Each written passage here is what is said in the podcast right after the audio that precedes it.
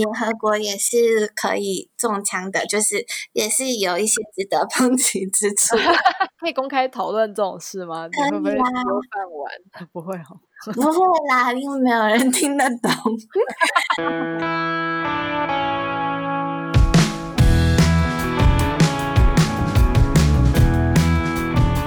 欢迎收听，没空，老娘忙着。在这里，我们分享女性的故事与她们充满影响力的工作。欢迎今天的来宾 Anne，Anne 是我的大学学姐，然后现在在遥远的巴黎，所以我们这次是一个远端录音的概念。可以请 Anne 自我介绍一下吗？Hello，我叫 Ann，我跟 Y Y 一样是国际系毕业的。然后我毕业前跟很多国际系的同学一样，就是想做行销相关工作，也有先后去三个嗯、呃、不同公司实习。然后最后一个实习是在 Mars，在 Riggles。然后到最后的实习的时候，我真的觉得自己其实不太适合商业的环境，可能。有时候没有很有动力去做很多推广的事情，没有兴趣一直叫大家买。对，不可能工作的时候 OK，但是 at the end of the day 就会想说，到底为什么要这么忙呢？对。然后，嗯、所以那时候后来就决定想要走发展这条路。然后，因为我大学本来就有参加世界志工社，那时候就有可能去一些部落啊，还有菲律宾马尼拉贫民窟服务。但是在那个服务过程，其实呃，尤其是在贫民窟之后，其实觉得蛮沮丧的，就觉得短期的。志工服务好像不太能为当地带来什么，有点像是贫民窟观光游览的感觉，所以那时候就开始思考怎么样才可以帮助到他们更多，所以就是也慢慢的接触到发展这个领域，就是知道其实国际上有很多的机构，或是有很多的。计划甚至在台湾也是有，嗯、都是会做比较长期的规划，然后也开始去了解，就是为什么一个国家会贫穷，还有各式各样的嗯、发展相关的问题。发展这个东西，它的定义是什么？因为可能跟大家一般认知的发展，就是在这边是一个专有名词。想说可以多解释一下这个词吗？怎么讲呢？如如果说经济学定义最简单的，大家都会用 GDP 来衡量嘛，就是说一个国家的发展程度啊。比较贫穷的国家，其实它常常很重要的因素导致它贫穷，常常是地理因素，比如说嗯，landlocked country 就是很多非洲国家，或是一些比较资源不足的国家，就是。比较不容易发展起来，那可能也有制度的因素导致一些国家贫穷，尤其比如说像北韩跟南韩就是很好的例子，因为他们的地理环境、文化什么都很类似，但是因为采用不同的制度，导致呃发展的境界很不一样。那还有可能文化的因素等等，所以这是比较呃狭隘的发展定义。但是我们也会说，就是看发展也要用人类发展指数啊，比如说它就是有衡量。一国的健康嘛，然后教育水准，然后还有收入，就是比较综合的考量。那最近人类发展指数也是有纳入不平等的考量，就是一个国家真正要长久的发展，当然是要比较 inclusive 的，就是呃最呃 vulnerable 的族群也是要过得很好，就是不平等指数要降低这样子。所以对发展就是算是一个蛮广泛的词。那其实像现在 HDI 这个指数，刚好可以讲到一点点我的工作，就是刚好他们最近也是 approach 我们 team 要纳入呃环境这个指标，因为。现在就是有收入啊、教育啊、健康，然后现在大家也越来越发现环境是一个很重要的事情，因为我们一直以来经济发展都在讲要增加劳工的生产力，因为劳工可能是有限的，但其实环境资源也是有限的，要怎么增加资源生产力也是一个。重要的点，然后要怎么呃纳入环境进入考量？比如说是要怎么衡量？要衡量一个国家有多少环境资源嘛，森林、水，还是要衡量它的状态？什么就是呃，这但是总体来说，发展就是让大家的 well being 都提升。哦，了解哦，谢谢 Ann 的解说。我一个问题你就讲了好多，好厉害哦。那因为刚刚有一点小小的已经。讲到你现在的工作，对不对？可不可以跟我们讲一下，就是你当初是为什么会踏入这个现在的工作？就是什么样的契机？我就知道我想要做发展工作嘛，然后研究所我就读了经济系，但是是专注在发展。的经济，因为经济其实有很多可能可以比较偏向财经，或者比较偏向各个领域。然后，呃，我的系比较特别，是因为它是专注在 heterodox economy，就是其实呃，我们大部分。读的很多经济都是 orthodox，都是跟新古典主义比较有连结的。可以解释一下吗？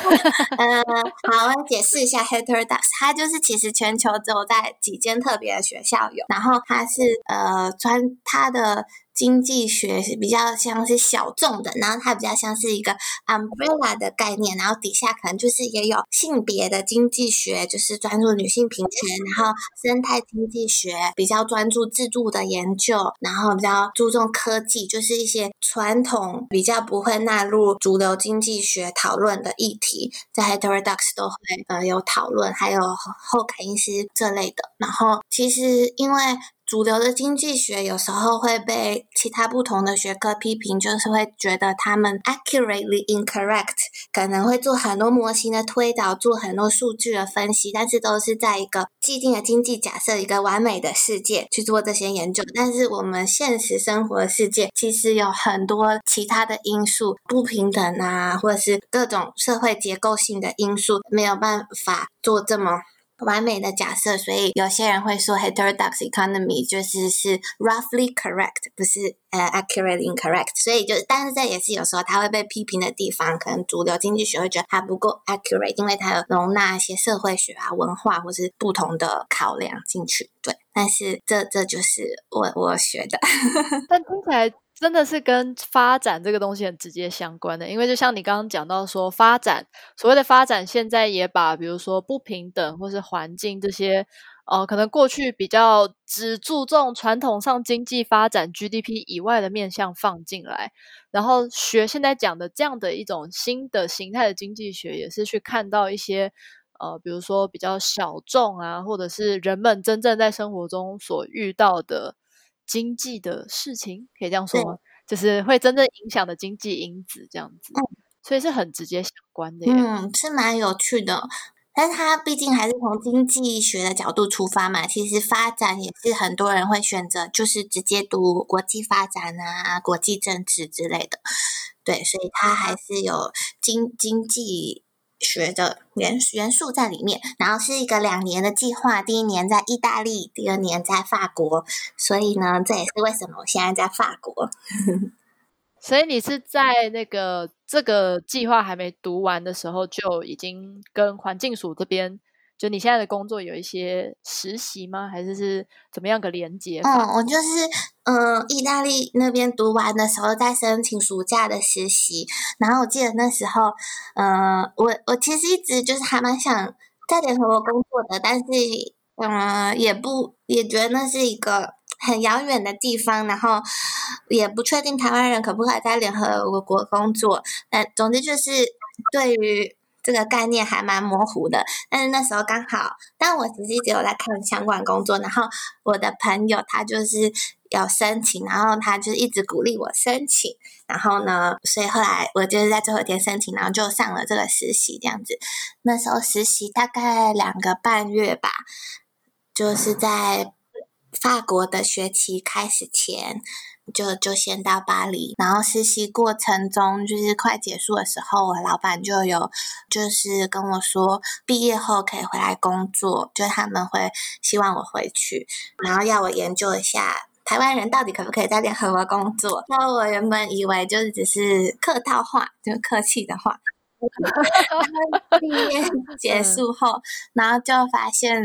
我法文没有很厉害，在法文找在法国找工作真的是蛮困难的。然后就写信问之前的老板，然后就很顺利的回去工作了。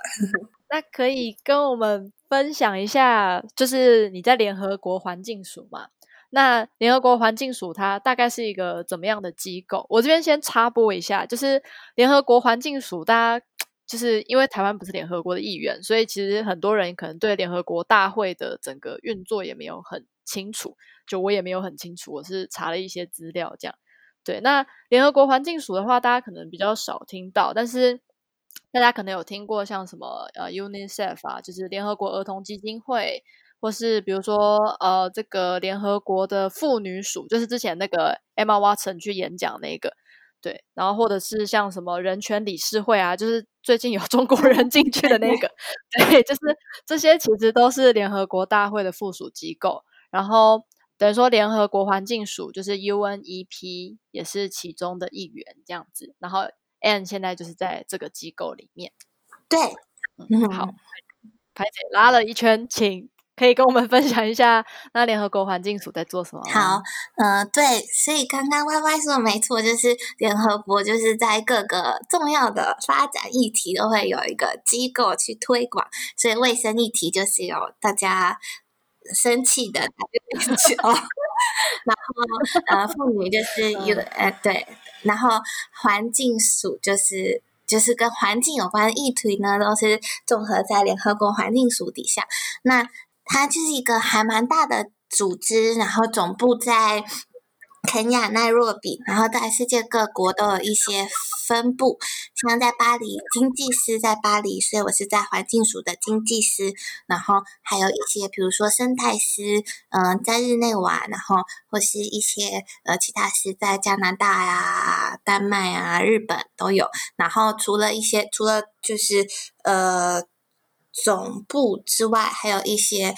地区性的单位，就亚太啊、中东各个地区都有单位。然后环境署它主要的业务可以，它它的重要性，呃，就是自诩为设定全球的环境一体环境的呃框架，然后会做一些就是科学的研究，来跟各个国家推荐政策或是管理。就是政策，它其实也是联合国里面有最多条约的组织，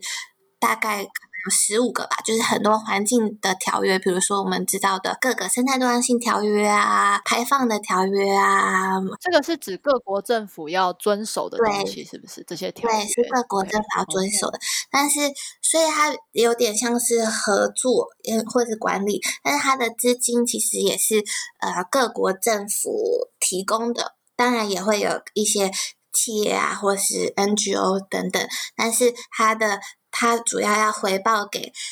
环境署叫 United Nations Environment Program，然后它主要回报给 United Nations Environment Assembly，就是环境大会，然后是全球可能一百九十三个国家组成的，每两年开一次会，所以呢，每次会议就会说。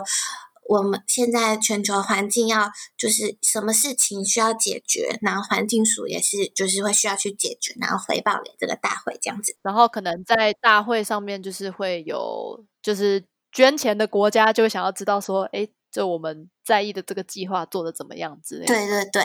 所以就是这样层层嗯交扣的关系。然后，但这是比较政治结构的部分。那主要它的。他在做的事情呢，嗯，可以分成七个领域。我刚好特别查一下，因为他 好，请说。就是第一个可能就是气候变迁那。气候变迁大家都很清楚嘛，就是就除了呃气候变迁的研究，还有可能一些比较 detail 的，比如说我们知道，呃制冷技术，反正跟气候变迁很有关系，所以环境署可能就会有一些 capacity buildings program，在各个国家的跟冷气业的人员或冰箱业的人员去教他们怎么样避免呃外漏，然后也有一些帮助各国就是适应气候变迁的计划，或者是减缓气候。变迁，那当然也有跟能源有关的计划。然后第二个领域就是 disasters and conflicts，就是跟灾难有关的。那这也就是 UNEP 也会跟，比如说难民署合作，就是因为我们知道，就是在战争或者灾难发生的地方的环境破坏也非常的高，然后要怎么去协助，然后。其实我们也知道，有环境资源很丰富的国家，其实也跟灾难很相关，就是战争，就比如说鞋钻石啊这种，这个环境署也会参与缴纳。当然，灾难也包含气候灾难啊，或者是各种灾难的 mitigate。减缓减缓。然后第三个就是 ecosystem management，就是生态环境。那它里面其实有很多，就是包含呃管理 ecosystem service，就是其实人类很多 business 都是仰赖。没问题，企业都是仰赖一些生态系统，对生态系统，对木材啊、水，所以 ecosystem management 里面就也是有很多 team，然后它可能会协助呃中小型企业或是企业怎么样更好运用 ecosystem service，怎么样更有效利用。那它也有 ecosystem 的 education，比如说最近他们的 team 就有跟 TED 合作推出一个 Earth School，就是教导小朋友。一些跟环境有关的议题，然后 ecosystem 也有一些，比如说呃传统的文化，就是比如说印第安人的文化啊，他们比较有比较多的经验或知识跟大自然合作，那也是会有这部分文化保存，就其实涉及还蛮多领域的，或是一些生态旅游计划等等。第四个是总共有七个，然后第四个是 environmental governance，那它就是很多条款。呃，也有一些，比如说 environmental rights，就是生态的维权啊，一些呃一些传统部落的维权，或是我们知道，就是其实在全球每个礼拜都有三个人因为帮忙环境而丧失性命，所以呢，就是有很多一些这类的 program。去保护和推广。那 environmental governance 也有一个 program 是 environmental rule of law，就是有一个系统，然后就是整合全球的环境有关的条款，或者是增进、修改这些条款，就帮助各个国家去拟定一些有法律权利的条款来保护环境。所以，像刚刚讲到有人死掉，就是可能是因为他在一些环境冲突的区域，然后。比如说，他为了要保护动物或是保护水源，然后可能发生一些凶杀案这样。对，比如说我们知道，像罗马尼亚就是法，就是森林守护会员，就很多很多被黑帮杀死，嗯、因为 讲的很很血腥。因为 我大概知道那个就是这么血腥。对，所以是这一个计划会去呃。比如说看到说，哎，有哪些地方有这种很严重的冲突，然后联合国要去保护他们这样子吗？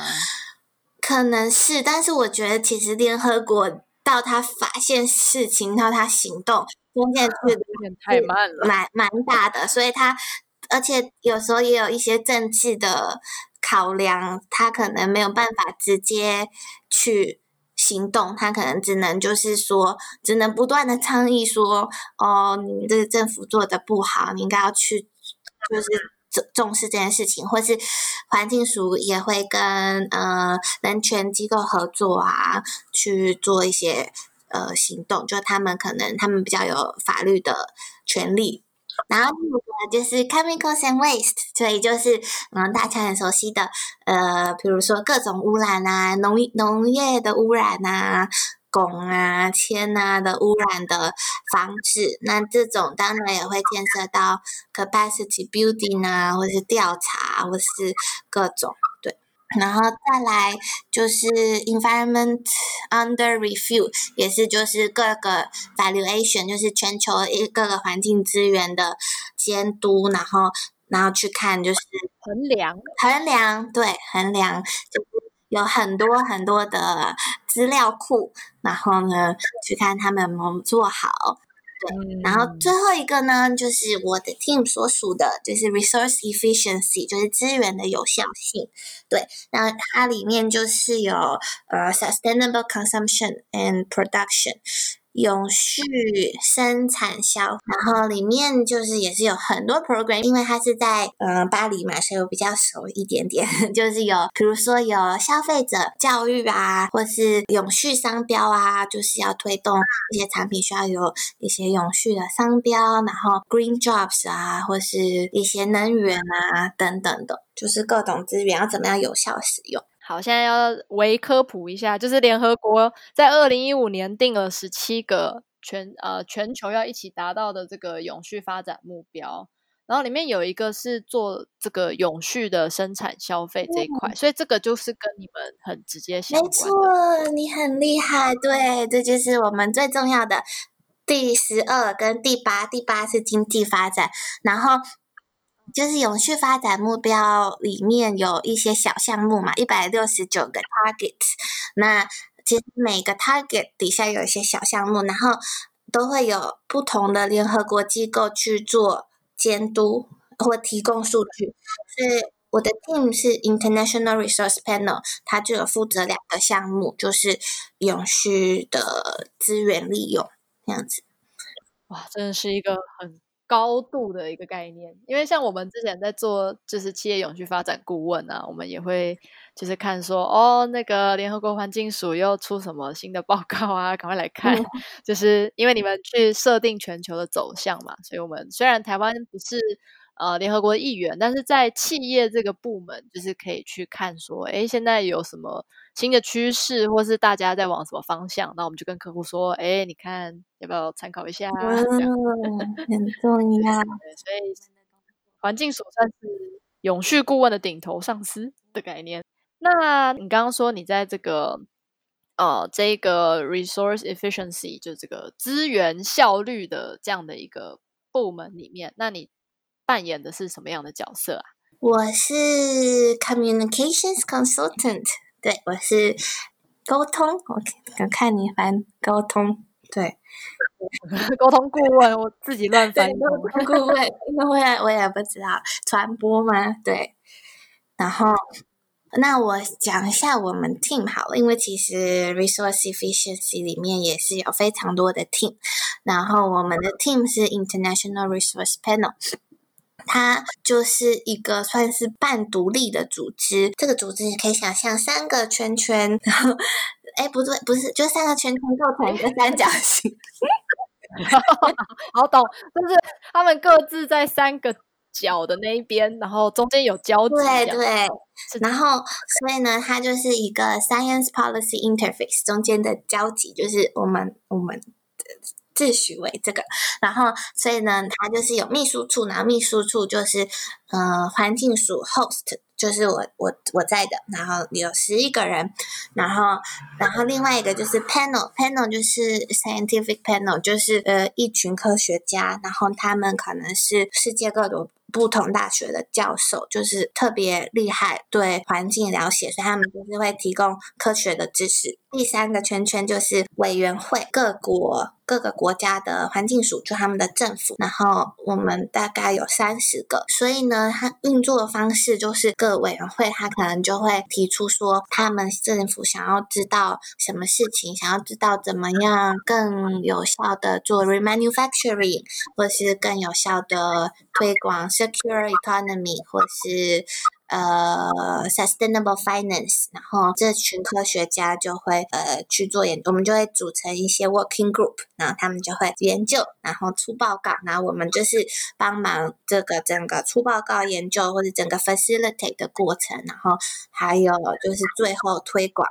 就是做出来的研究成果，重要的还是要推广给这些 policy makers 嘛，就是各国的政府去做。所以作为一个 interface，就是科学的研究，其实它的技术含量很高，很难被政府当局消化，因为他们可能很忙，然后很多事情要处理，所以我们就是要 distill 这些 message，然后看哪些是 relevant 的给各个政府。哦，所以你还要看得懂那些报告，然后转成他们听得懂的方法跟他沟通。对对对，嗯，哦，好好难哦。但是就是很有趣，因为你就可以有在学习的感觉，就是学到一些东西。哦、对，然后当然也会有，也会办一些 capacity building 的活动，就是在不同的区域，比如说像最近亚太地区，他们就希望我们去帮他们的官员做。相关的培训，就是要怎么运用，因为我们有个大型的资料库，记载就是各个国家的资源的利用嘛，就是水、土地，刚刚说生殖能、石油、呃金属跟矿物。我们还有一个 tool 就叫 SCP Hotspot，就是看各个国家的 Hotspot 是什么，是什么用的特别多。对对对，就是气候变迁，它排放二氧化碳很多，但是什么原因？是呃畜牧业，还是是航太业，还是是各就是各种原因，或是航运，然后去看这个国家它应该要专专注在哪一哪一个产业去做改进。对，所以就是我们也会去跟这些政府做他们官员的培训，他们的统计单位会需要能够运用这种资料库。呃，也有时候也会发展 MOOC，就是那个开放式，这个就是也蛮有趣的，就是设计一个课程，然后邀请不同的人来讲，或是就是写一些呃文案呐、啊。所以有点像是你刚刚讲的那三个圈圈的三角形，就你们要。让这三个圈圈之间沟通，然后还要把三这这个三角形里面的东西再传出去。对，但我们我们是三个圈圈里的秘书处，但是对，就是要 facilitate。听起来是一个要每天跟很多很多人沟通。对，就是 就是教授啊，然后政府官员啊。所以你是会对到各国的，就是比如说环保署长。我本人不会啦，可能就是环保官员，但是但是主要我们是一年会有两次的会议，所以就是会聚集他们一起讨论，就分享新知跟了解他们现在在干嘛。对，就是因为毕竟他们。他们的建议对我们产出有 policy relevant 的报告也非常的重要，然后我们也需要他们在他们的国家推动这些政策。但最近也是有比较多呃不同的，比如说科技公司想要 approach 我们帮忙，像是 remanufacturing 之类的领域。是因为我们之前有一个 remanufacturing 报告，就是在讲说，因为 remanufacturing 就是再制造，然后呢，我们现在很多的生活用品啊、科技产品都是非常线性的，就是我们从地底挖出可能一些金属啊、一些矿物，然后把它做成一个我们使用的手机，然后之后就丢掉了，然后又要再处理这些科技废弃物，也是非常的困难，然后造成很多污染。所以循环经济的概念就是要。让这些东西循环，就是我们在刚开始制造的时候，就是用回收的材料去制造，然后嗯制造产品要可以有更长的生命周期，然后。就是也可能好分解，然后好重新回到对，然后但是我们知道，就是大部分公司他们不希望产品的生命周期拉长嘛。我们要做研究，就是说有很多分析模型的人，他们就会说，就其实就是如果我们推广这个，会有新的产业出现，就是可能会有 remanufacturing 的市场啊，可能有新的 recycle materials 的市场啊，那这些其实是可以增加就业机会，而且可以增加经济成。成长，然后因为不用再减少废料，其实也是会减少 cost，然后呃，所以有很多这类的，就是因为我们要说服一个政府或是一个公司使用